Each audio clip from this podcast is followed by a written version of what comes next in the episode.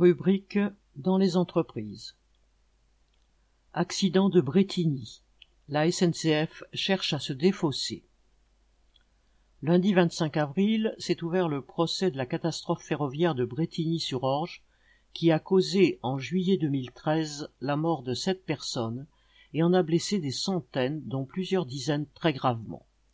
Plusieurs associations d'usagers et des syndicats cheminots se sont portés partie civile. La SNCF et SNCF Réseau, RFF à l'époque, sont dans le box des accusés en tant que personne morale. Aucun dirigeant n'est poursuivi, ni à la SNCF ni au gouvernement.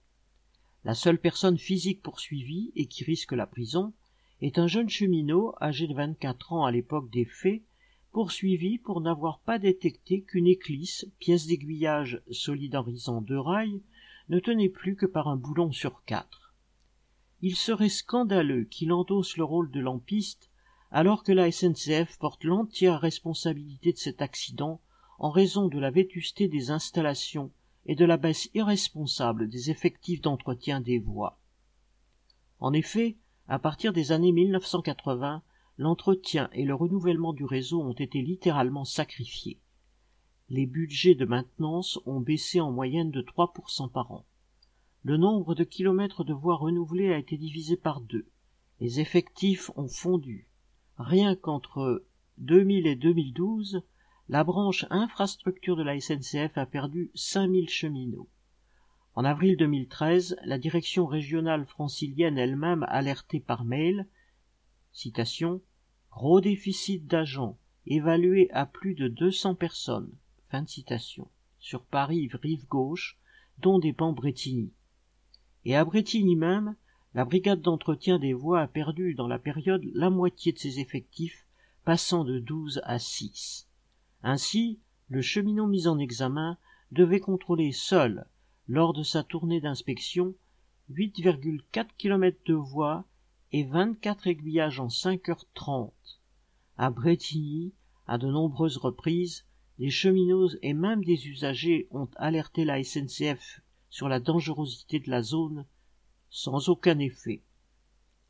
Quelques jours après le drame, Guillaume Pépi, alors président de la SNCF, n'a pu faire autrement que de déclarer L'accident a une origine technique et nous avons dès l'origine affirmé la responsabilité pleine et entière de la SNCF dans cet accident. Mais la SNCF a ensuite fait obstruction à l'enquête, subordination de témoins et rétention d'informations d'après l'ordonnance de renvoi. L'ordinateur professionnel du responsable de la maintenance a mystérieusement été volé et été retrouvé plusieurs mois plus tard vidé de toute mémoire. La collaboration des cadres SNCF avec la justice était tellement franche et loyale que les juges ont décidé, fait rarissime, de les placer sur écoute. Aujourd'hui, après avoir ralenti l'enquête par tous les moyens, la SNCF, par la voix de ses avocats, a prétendu à l'ouverture du procès que cet accident était imprévisible et qu'un défaut de fabrication de l'acier de la pièce par son fournisseur est la cause du déraillement. Bref, elle ne s'estime ni responsable ni coupable.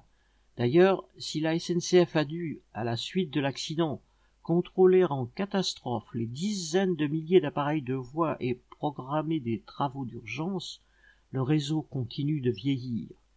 21% du réseau est hors d'âge et les effectifs continuent de fondre. La SNCF, soumise à l'impératif de profit, prépare de nouveaux Bretigny. Ce procès doit durer deux mois. Espérons, pour les familles des victimes comme pour les cheminots, qu'il permettra de braquer les projecteurs sur le caractère irresponsable et criminel d'une gestion capitaliste des transports. Christian Bernac